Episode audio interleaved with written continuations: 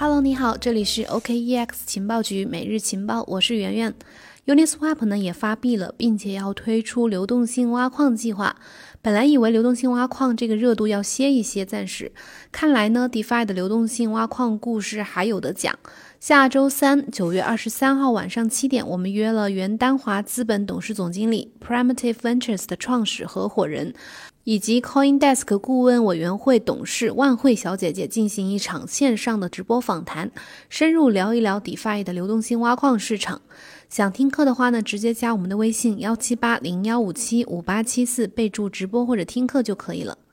接下来今天的节目呢，我们回顾和解读一下这一周的行业的重要的资讯。首先来看加密货币市场，第一条是关于美国一个上市公司叫 MicroStrategy，这这家公司我们之前呃有一期行业周报也提到过，他们在今年的早些时候，也就是大概夏天的时候，呃买了一批大概两万一千四百五十四枚比特币，然后最近呢，这个 MicroStrategy 的首席执行官叫 Michael Saylor 在九月十五号的时候，在 Twitter 上面证实，他们这次呢又重新再一次的购买了一万六千七百九十六枚比特币，大概价值约为一点七五亿美元。上一次购买比特币的时候呢，是因为他们认为比特币是可以对冲通货膨胀的。看来这一次是买上瘾了。这家美国上市公司的执行官在这个接受采访的时候表示啊，他准备拿住手里的比特币，至少保留一个世纪。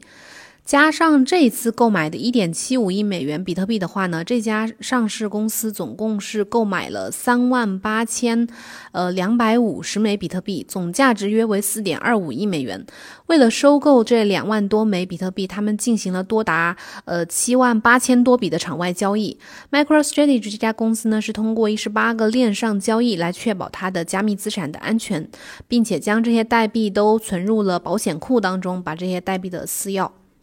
第二条是关于一个呃加密货币投资者在推特上面发布的一项民意调查，他发起了一个调查，是为了看一下就是多少人去参与到这个加密货币领域当中，其中有大多数的调查者认为呢，他们在三年前就已经进入到了加密货币领域。相比之下呢，有百分之九点四的受访者是在最近的过去的这三个月当中，是因为 DeFi 的热潮才加入到了加密货币领域。毫无疑问，这轮 DeFi 的热潮吸引了大量的投资者进入到加密货币投资者的行列。如果按照全球两千万加密货币投资者这个数字来计算的话，那这轮呃 DeFi 的热潮至少吸引了大概两百万的投资者入场。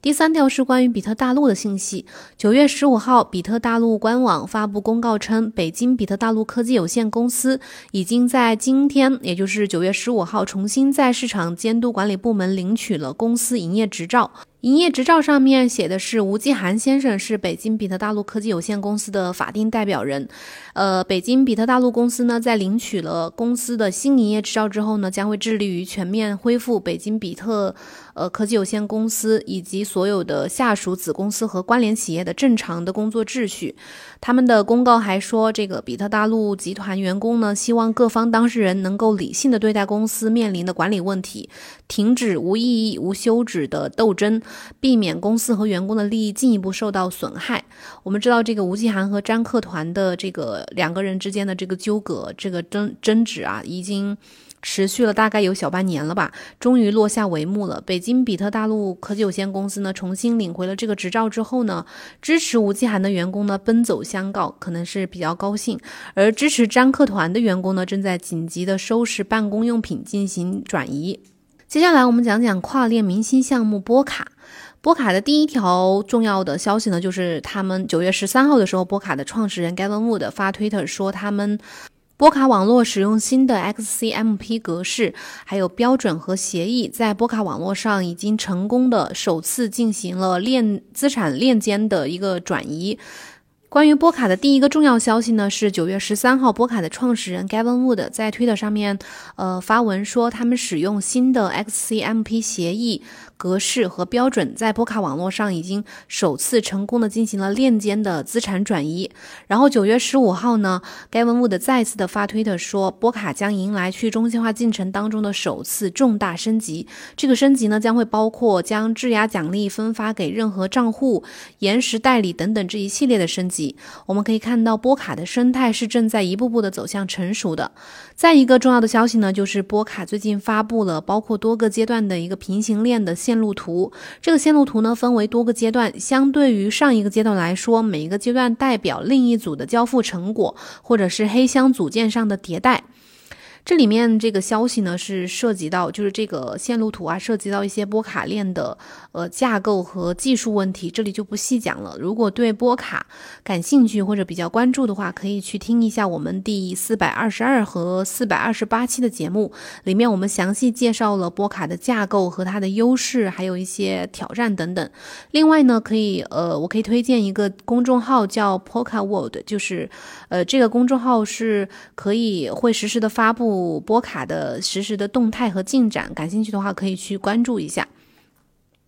然后第三个方面，我们来看看 DeFi 的生态。第一条是关于 Coinbase 和对 DeFi 两个代币的一个托管的支持。九月十六号，根据官方消息，加密货币交易平台 Coinbase 旗下的托管机构新增了对 DeFi 聚合收益协议，呃 YN 代币，也就是 WiFi YFI 和去中心化交易协议路印代币 LRC 的这个托管支持。一般我们认为呢，被 Coinbase 托管机构呃托管的加密货币呢，很大可能都会去登录 Coinbase，也就是上线 Coinbase。目前呢，路印这个代币就是 LRC 这个代币，确实是已经上线。了 Coinbase 进行交易，Coinbase 的这个托管机构对这两个代币的托管呢，也是对 WiFi 和录音的一个认可和支持。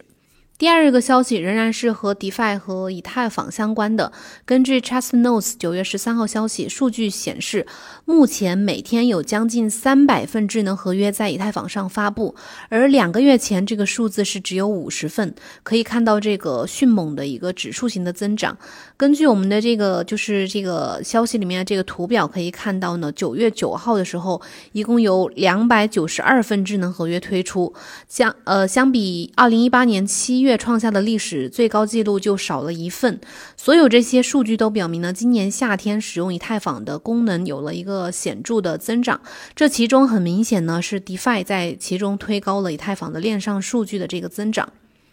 第四个部分，我们看一下行业声音。第一条是关于 Pantera Capital 首席执行官他的一个观点。呃，根据外媒九月十五号的消息，加密风险投资公司 Pantera Capital 的高管叫 Dan Morehead，他认为美联储的通胀的新政策将会开启加密货币的新一轮牛市行情，黄金等这些。并没有受到疫情影响的资产升值速度呢，甚至会更快。纸币呢正处于历史的一个最低点。然而呢，表现最好的资产呢是那些既有固定供应又有改善面的资产，比如加密货币。加密货币今年的表现呢也超过了大多数的同类的资产类别。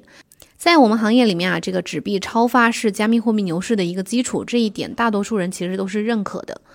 第二点呢，是一位分析师，股票和加密货币分析师的一个对行情的一个预测和观点。这个分析师叫 Ronnie Morse，他在 Twitter 上面说，比特币减半已经过去四个月了。在过去的几年里呢，大量的比特币被挤出了市场，供需失衡正在加剧。如果你想要去执行一个大订单的话，你就不得不把价格提高。所以他认为呢，二零二一年比特币的目标是两万八千美元。有人看多，自然也有人持有不同的观点。Coin Telegraph 就有观点认为呢，比特币仍然是面临着一万一千美元左右的重要的阻力位。加上期货市场未平仓合约的减少和现货市场交易量的停滞，很可能会导致比特币的波动率在较长的时间内保持较低的水平。有数据显示，过去一个月的时间里呢，比特币的期货市场的未平仓合约总额是从五十七亿美元下降到了三十八亿美元，而比特币的现货量呢，也类似出现了类似的趋势。在过去一个月的大部分时间里，比特币的现货量一直都是低于五亿美元的这个量的。最后一个部分呢，讲讲区块链产业赋能这一周的一些重要消息。第一条资讯呢是关于区块链和司法存证这个消息的。根据经济参考报消息，九月九号，北京互联网法院已经成立了两周年。有一组由北京互联网法院公布的数据显示。由该法院主导创建，并由北京信任度公司提供技术支持的司法区块链天平链，目前上链数据达到了两千七百万条，跨链存证的数据有上亿条。当事人网上提交的一十八万余件立案申请证据，全部都通过天平链进行了存证。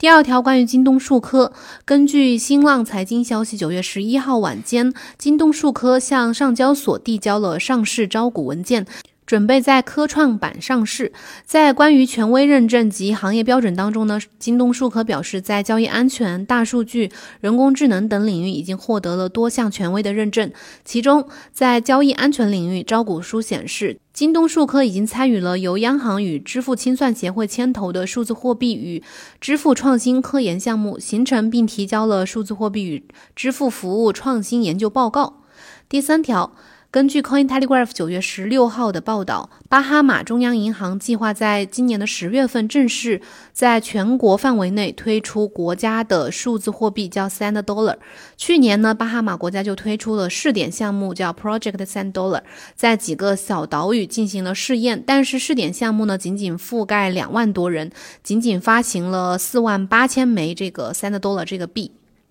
嗯，我们今天的行业周报呢，就先讲到这里。希望有对你有用的信息，记得加我们主播的微信幺七八零幺五七五八七四来参与我们下周的直播访谈课程。有任何问题的话呢，也可以在评论区和我交流互动。感谢你的收听，祝你周末愉快，下周一再见。